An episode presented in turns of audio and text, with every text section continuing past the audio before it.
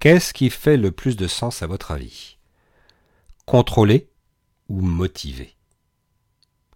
Avec l'exemple des ressources commerciales, c'est le sujet auquel s'est attaqué Roland Massenet lorsqu'il a lancé Incentive.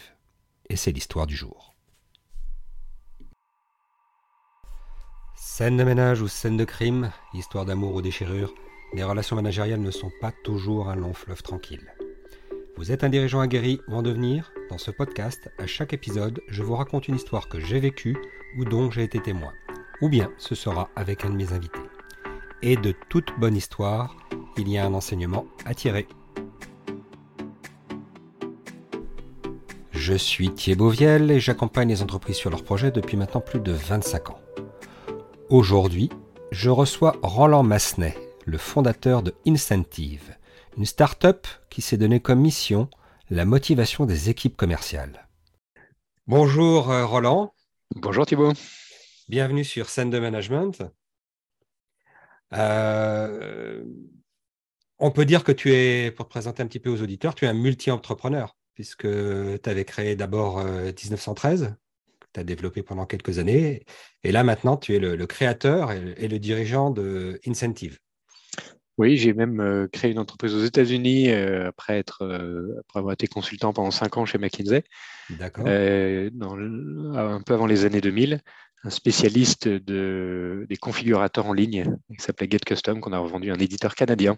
Alors ensuite, j'ai été opérationnel, j'ai vendu des ordinateurs pendant quelques années chez Dell, avant de fonder 1913 un courtier télécom euh, qui était partenaire de Neuf Télécom et de Bouygues Télécom. On est devenu mhm. assez rapidement euh, le premier distributeur de Bouygues euh, sur le marché entreprise.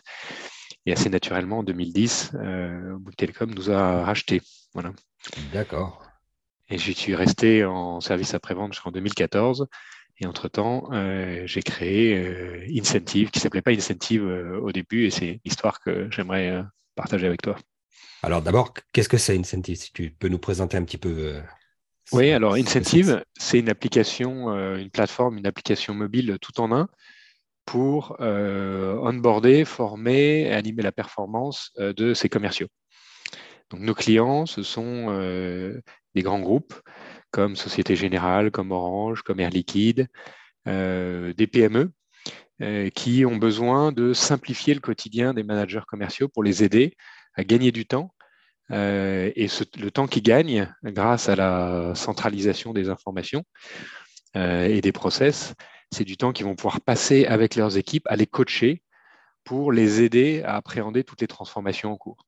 Hein, les, clients euh, sont beaucoup plus présents sur Internet, s'informent avant de contacter commercial. Donc les clients achètent différemment, donc les vendeurs doivent vendre différemment, et donc les managers doivent manager différemment. Mmh. Et pour ça, on a besoin d'équiper euh, d'équiper les managers avec des outils qui ont, qui ont été conçus pour eux. Parce qu'aujourd'hui, un manager, s'il veut bien faire son travail de coach, il doit aller dans le système RH voir euh, les euh, conclusions de l'entretien annuel et le plan d'action qui avait été défini. Euh, il doit aller dans le système de la plateforme de formation d'e-learning pour voir si le, commercial a bien fait ses formations réglementaires, ses formations produits. Il doit aller dans le CRM pour voir où est-ce qu'il en est de sa couverture commerciale. Il doit aller dans les outils de pilotage financier pour mmh. voir où est-ce que le commercial est, en est de sa marge et de son chiffre d'affaires. Il doit aller dans ses emails pour voir ce qu'on s'était dit la dernière fois euh, lors de l'entretien individuel. Euh, donc ça fait cinq ou six outils différents euh, que le manager doit manipuler pour simplement faire un entretien de, coaching avec son collaborateur. Donc c'est beaucoup de temps perdu, beaucoup d'inefficacité, peu de suivi des plans d'action. Euh, et donc Incentive est là pour centraliser euh, tous ces éléments et permettre au manager de devenir un meilleur coach en lui simplifiant la vie avec cette application euh, tout en un qui est simple, fun, bien sûr mobile et puis très humaine. Hein. L'idée, c'est vraiment de renforcer le lien humain entre le manager et mmh. ses équipes. J'entends, euh, tu l'as cité plusieurs fois, hein, pour toi, manager, coach, ça va vraiment beaucoup ensemble. Tu es vraiment sur cette euh, position. Aujourd'hui, c'est mm. clé parce que pendant très longtemps, on a euh, demandé aux managers hein, d'être les garants des bons process métiers. Oui. Hein, process d'application d'une méthodologie, process de, pour avoir des, commandes conformes, process pour avoir une bonne qualité, process pour bien remplir le CRM. Et donc, les managers sont devenus des managers process. Hein, alors c'est très bien, ça a permis d'améliorer la productivité globale, et c'est très bien dans un univers qui est stable. Hein. je suis mmh. dans une usine, et puis j'optimise chaque processus pour euh, qu'ils deviennent de plus en plus efficaces. Euh, ça, c'est très bien dans l'univers stable, mais quand on a un univers qui se transforme, et aujourd'hui les univers ils se transforment de plus en plus vite, on l'a dit à cause des clients qui euh, achètent différemment, qui ont besoin de, plus de services, de plus de conseils. on a des concurrents qui arrivent, des pure players qui viennent bousculer les marchés, qui viennent parfois les ubériser. on a les collaborateurs aussi qui ont d'autres attentes vis-à-vis de l'entreprise, vis-à-vis du manager. On a les modes d'organisation qui ont été bouleversés avec beaucoup plus de télétravail. Euh, donc, dans ces périodes de transformation, euh, ne, gérer que l'optimisation de process, ça ne fonctionne plus.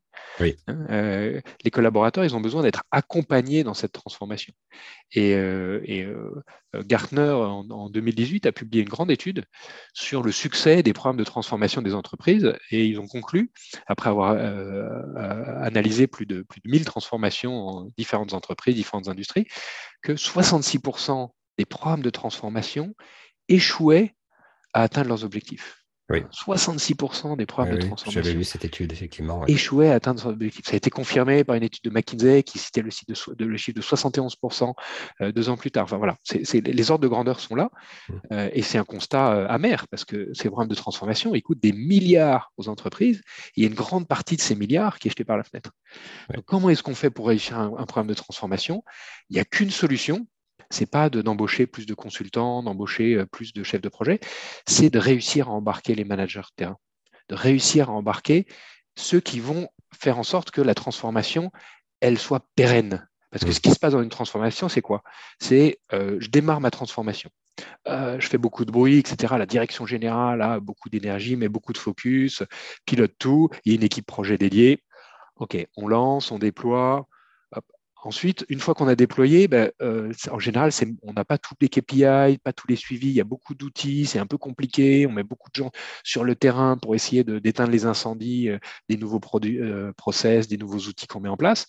et puis ensuite, l'équipe projet se retire, hein, passe au projet suivant, la direction générale se focalise sur la priorité d'après, et les équipes opérationnelles sont laissées à elles-mêmes.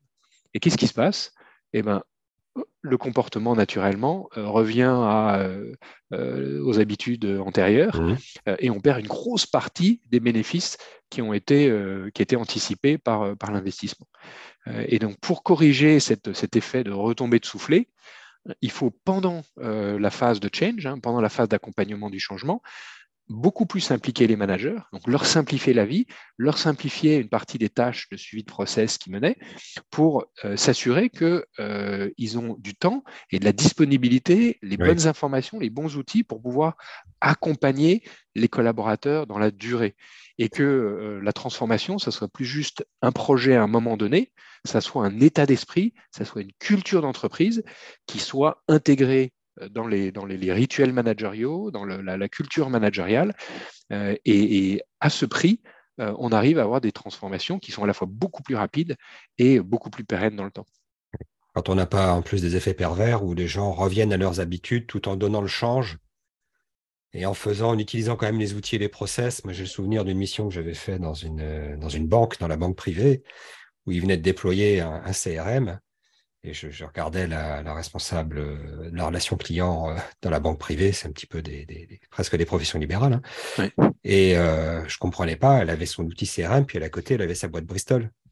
Et elle notait tout sur la boîte Bristol, sur ses cartons avec la boîte Bristol, qui elle allait au coffre, qui était, elle bichonnait sa boîte Bristol et dans le CRM, bon, elle avait coché la case, quoi. Elle avait rempli le truc, mais donc elle faisait deux fois le boulot en plus. Et, effectivement, on a ces effets, euh, ces effets qui, se mettent en place où euh, on a du mal à mettre le cliquet et les gens reviennent à leurs habitudes. Tout à fait. Bah, notre mission chez Incentive, c'est euh, d'accompagner les grandes organisations dans ces transformations. Mmh. Donc Incentive, c'est à la fois une plateforme de conduite du changement hein, qui permet de centraliser toutes les informations dont on a besoin pour que les managers puissent devenir des changemakers les managers soient les vrais acteurs, les managers de terrain soient les vrais acteurs de la conduite du changement euh, dans, la, dans la durée. Et puis, c'est euh, aussi une plateforme d'animation de la performance commerciale avec des challenges, avec la gamification, avec du partage de bonnes pratiques, avec euh, voilà, c'est vraiment une plateforme tout en un pour l'équipe commerciale pour lui simplifier la vie. D'accord, très bien. Merci, Roland. Donc, je te rappelle un peu le principe de l'émission. C'est une histoire à propos d'un événement, un fait, quelque chose qui, à un moment donné, t'a fait vraiment évoluer dans ta manière de, considérer, d'envisager la manière de, manager, que s'agisse de quelque chose que tu as vécu, quelque chose dont tu as été le, témoin, mais qui pour toi a été une révélation et qui, permet aussi de peut-être d'en tirer un enseignement que tu voudrais partager avec euh, les auditeurs de scène de management. Écoute, l'histoire que j'aimerais partager euh, avec toi aujourd'hui, c'est le, les débuts d'Incentive. Euh, incentive, mhm. c'est construit sur un échec. D'accord. Euh, alors pour prendre un peu, de, un peu de recul, remonter quelques années en arrière, donc, je suis à la tête de 1913, qui est un courtier télécom euh, spécialisé sur le segment des PME. on a 15 000 clients, on marche très bien, on développe. Bouygues nous approche en nous disant voilà, on est, tu, es notre premier partenaire, mais tu travailles aussi avec SFR, ça nous dérange un peu, donc on aimerait rentrer à ton capital et puis envisager un rachat progressif. Donc on trouve assez rapidement un accord et en 2010, euh, Bouygues Télécom et euh, on engage la cession de, de, de, 1913 euh, dans le temps. Hein, C'était euh, accompagné sur, sur quatre ans. Euh, et, et on avait développé pour nos besoins internes chez 1913 un outil qui permettait de piloter euh, l'activité d'un commercial sédentaire.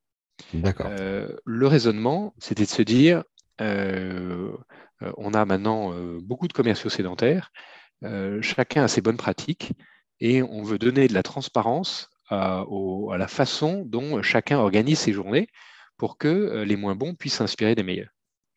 Et donc, on va donner en temps réel la visibilité à un collaborateur sur comment il passe son temps combien de temps il passe en appel entrant, en appel sortant, sur Word, sur PowerPoint, sur Salesforce, sur LinkedIn, euh, sur Google, euh, sur, euh, combien de, fois il switch de entre ses emails et ses logiciels métiers.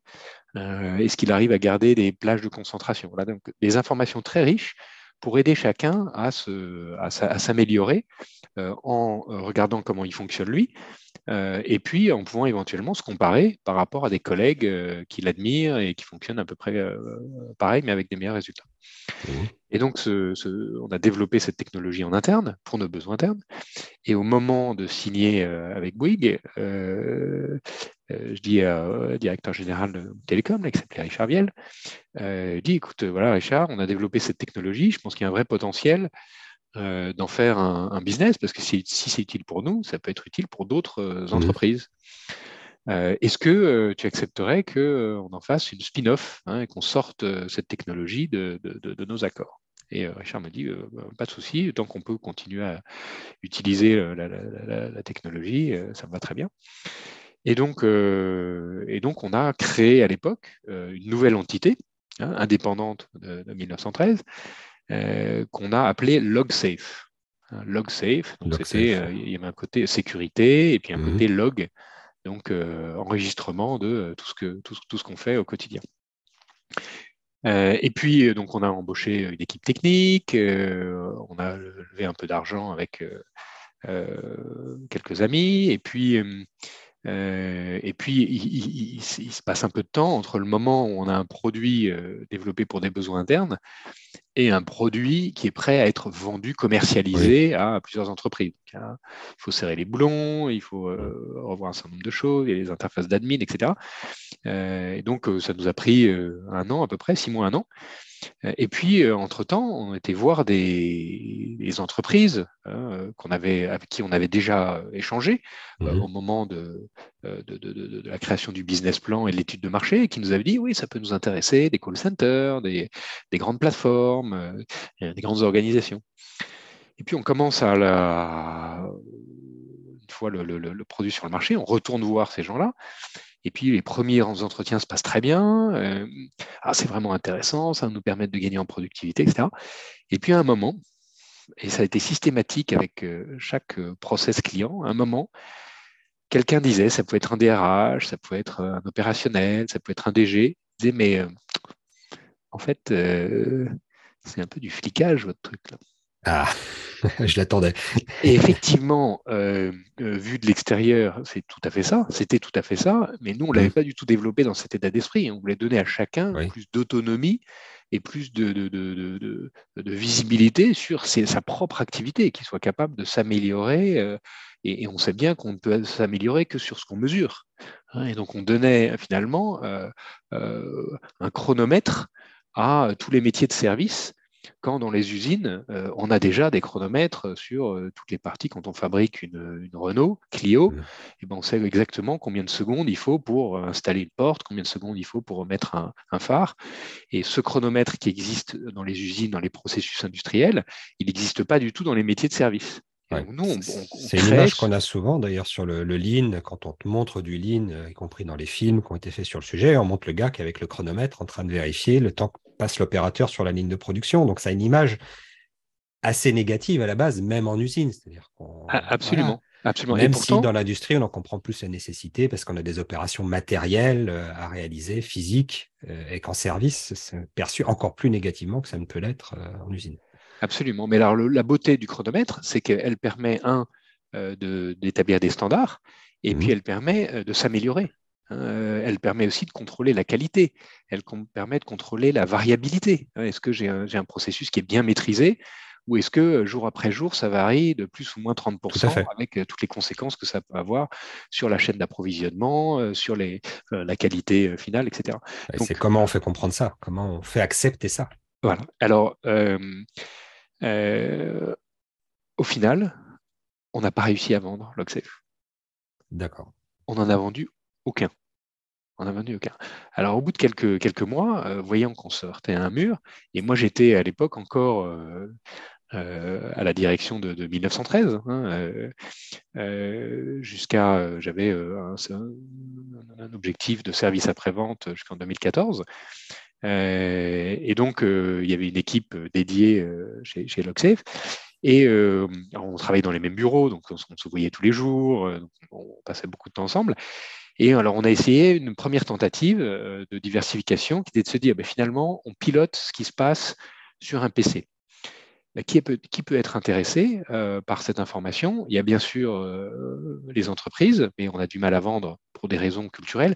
Peut-être que si on avait mmh. été dans d'autres pays, qu'on avait, si on avait eu plus de temps, on aurait, on aurait réussi à pousser le sujet. Mais voilà, on n'a pas, on n'a pas eu soit assez de temps, soit assez de talent, soit euh, voilà, assez d'argent de, pour, pour aller trouver les, opportunités pour vendre l'Oxef aux entreprises. Donc on s'est dit, il y a un autre marché qui est le marché du particulier. Et finalement, les parents, qu'est-ce qu'ils font aujourd'hui? Ben, Ils sont un peu démunis face à l'usage de l'électronique par leurs enfants. Donc, ils travaillent, les enfants, pendant ce temps, ils, font leurs devoirs, et puis ils sont sur l'ordinateur familial. Et puis les parents n'ont aucune idée du temps que les enfants passent. À l'époque, il y avait euh, des logiciels de contrôle parental qui bloquaient, mais il n'y avait pas du tout d'outils de mesure, etc. Hein, donc on s'est dit, on va être un outil de contrôle parental non bloquant. Hein, mmh. C'est-à-dire que euh, les parents vont pouvoir installer Logsafe sur l'ordinateur familial, et à la fin de la journée, ça va leur envoyer un mail qui va dire, ben voilà, vos trois enfants, euh, Sophie a passé deux heures et demie et euh, c'est deux heures et demie sur l'ordinateur. Elle a passé euh, euh, une demi-heure sur Wikipédia, une heure à faire du Tetris et 15 minutes sur un site pas adapté aux enfants. Et alors, bien, on, avait des partenariats avec l'association e-enfance, qui est spécialisée sur la protection des, de l'enfance sur Internet. Et, donc, on, était capable de qualifier le site internet sur lequel euh, était allé l'enfant, de dire que c'était un site qui n'était pas adapté aux enfants, un site de pornographie, de violence, etc. Et ensuite, recommander directement aux parents euh, du contenu pour les aider à engager une discussion avec leur enfant. Donc, ce n'était pas bloquant, euh, mais ça informe le parent sur le danger, sur un danger imminent, et ça lui donne des outils pour l'aider à corriger le tir. voilà.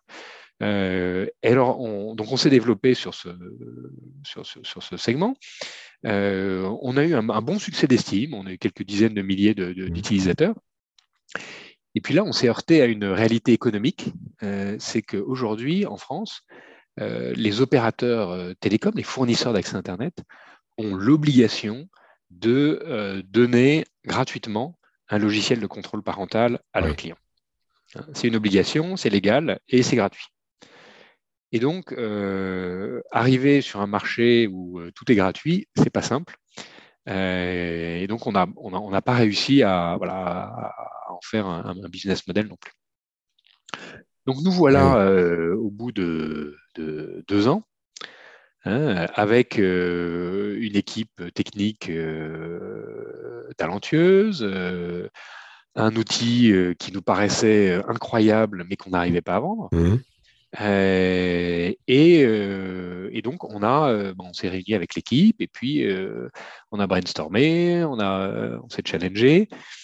Et puis, on a organisé une réunion avec nos investisseurs, qui étaient encore une fois des amis, hein, les trois amis qui avaient investi dans 1913, qui avaient fait la culbute, et puis quelques autres friends and family. et puis, on leur a dit, ben voilà, voilà le projet dans lequel vous avez investi. Oui. Euh, voilà ce qu'on va essayer de faire sur le marché de l'entreprise. Euh, voilà le feedback que l'on a des clients. Voilà les pistes euh, pour, aller, pour aller plus loin qu'on a identifiées. Sur le marché grand public, voilà ce qu'on a réalisé. voilà les retours des clients. voilà les pistes qu'on a éventuellement pour aller plus loin. et donc, il y a trois solutions. Oui.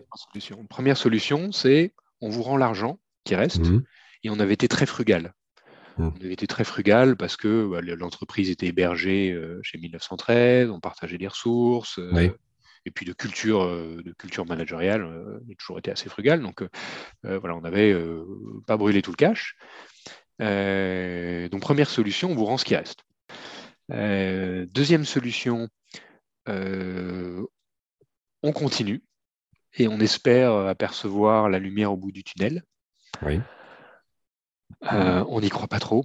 Une sorte de, de, tournée des Grands-Ducs, euh, de round finale, mais euh, ni sur le marché entreprise, ni sur, sur le marché grand public.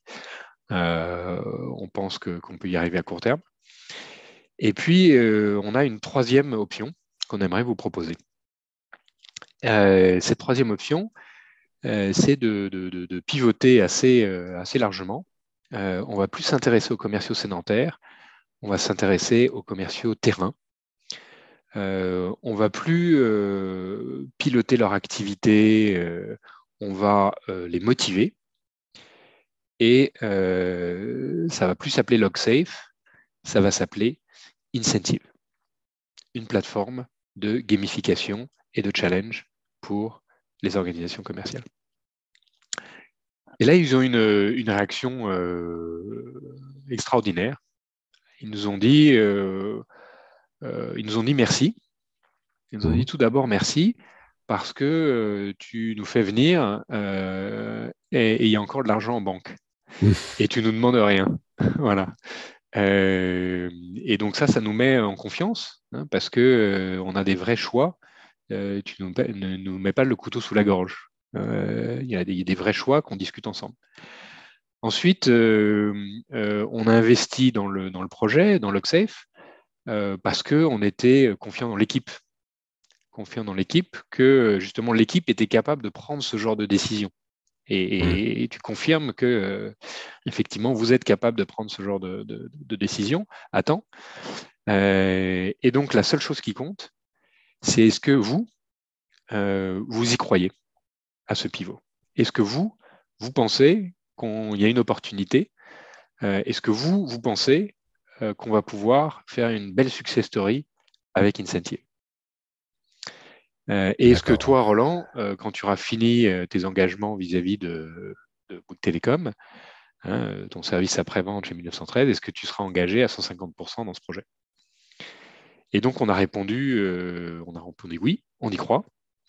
Euh, on y croit. Euh, on conservait un focus euh, sur notre expertise qui était le management commercial, Mhm. parce que moi j'avais fait beaucoup de projets en, on appelait à l'époque des Salesforce Stimulation Programmes chez McKinsey, d'excellence opérationnelle, d'excellence commerciale.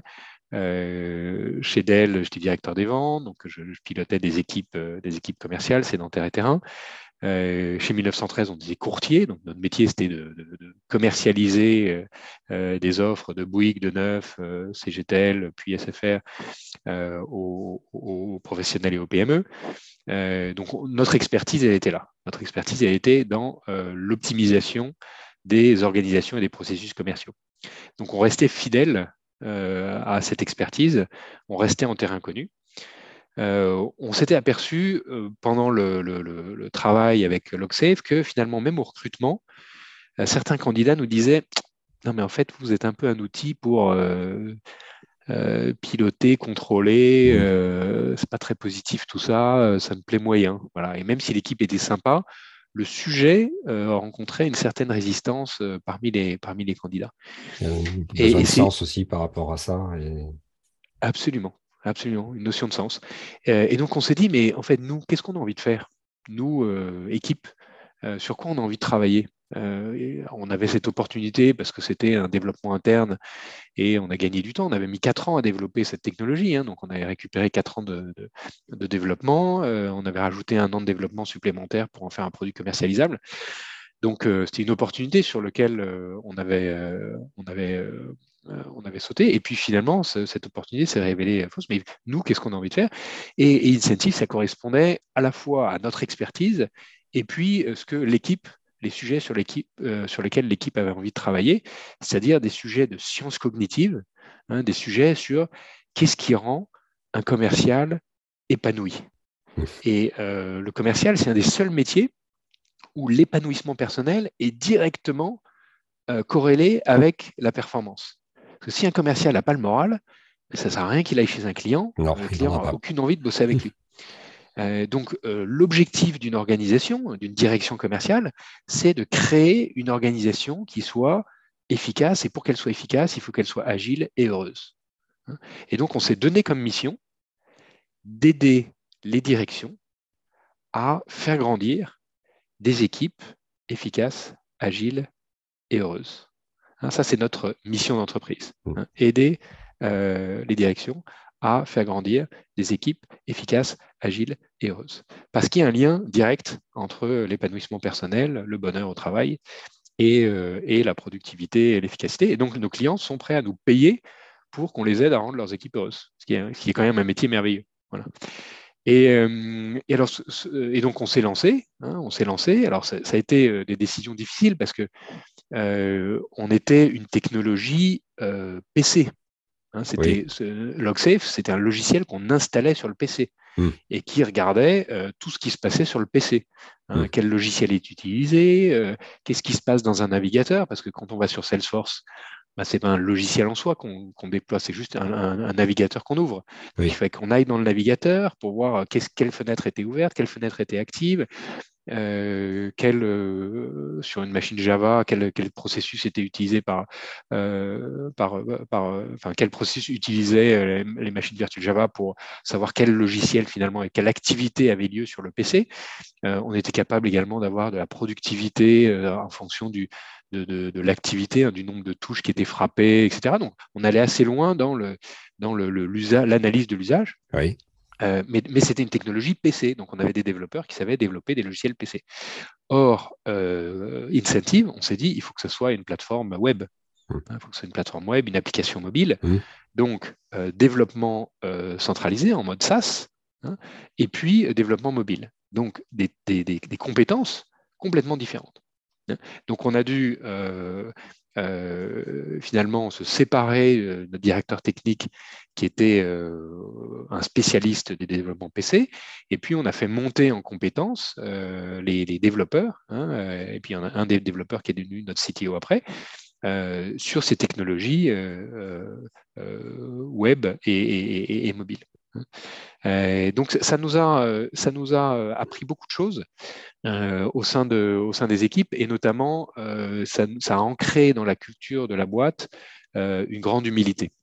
Une grande humilité parce qu'on s'est dit, on était les rois du monde. 1913 se développait fortement, on venait d'être acheté, voilà, on était hyper content, on, était, on, était, on était au top.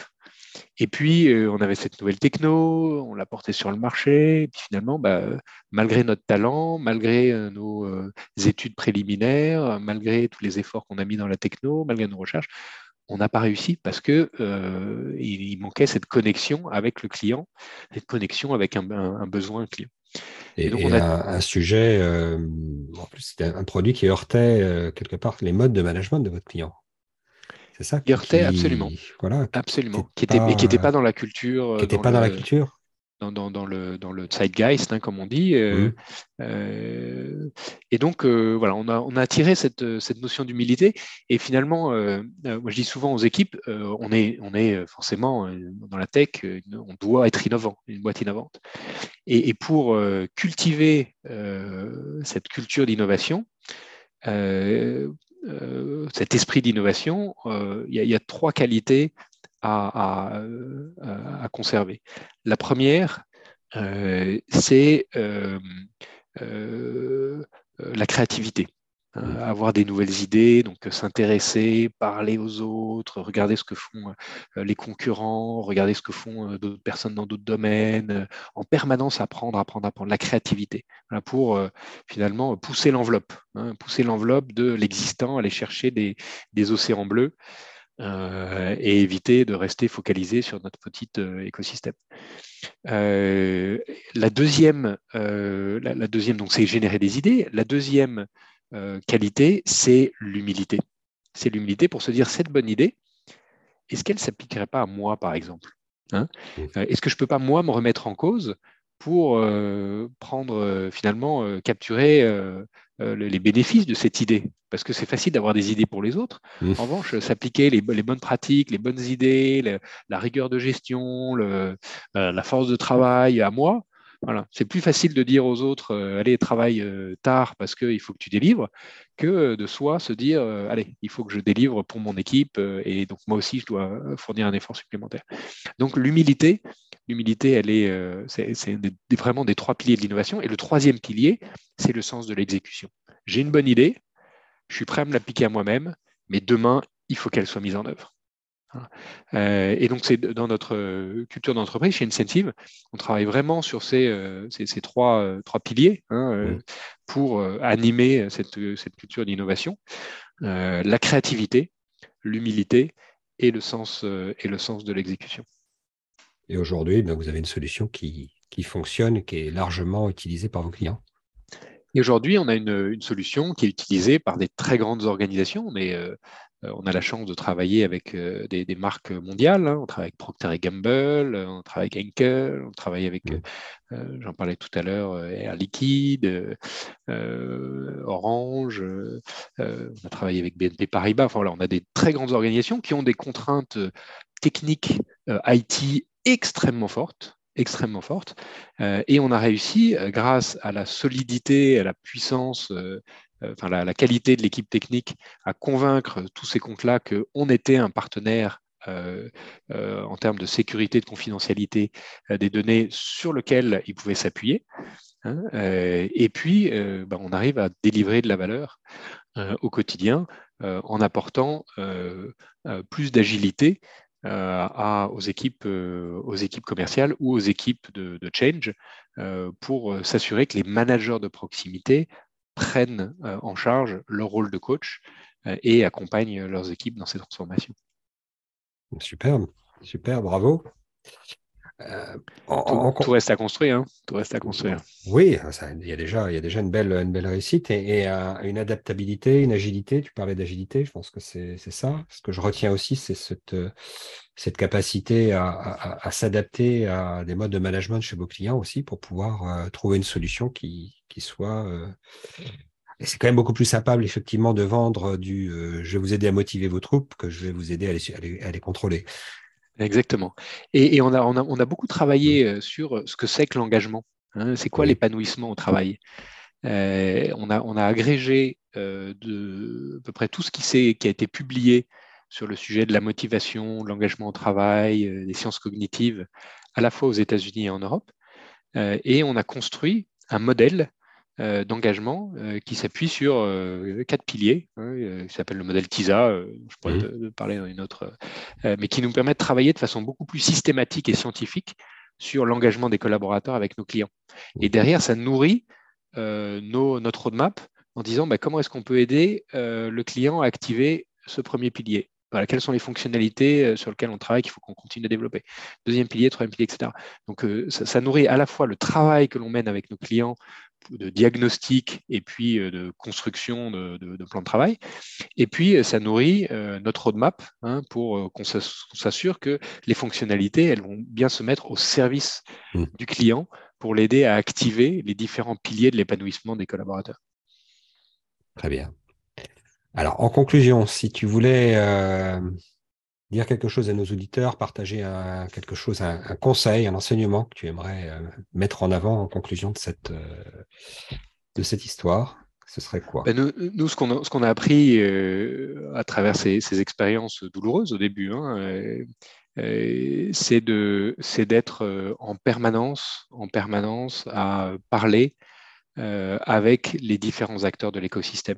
Euh, que ce soit ses partenaires, ses clients, euh, ses collaborateurs, euh, et de faire circuler l'information pour que chacun soit acteur de ces évolutions stratégiques finalement de l'entreprise, puisse apporter à la fois sa créativité, euh, puisse se rendre compte et intégrer la nécessaire humilité dont on a besoin pour se remettre en cause, mmh.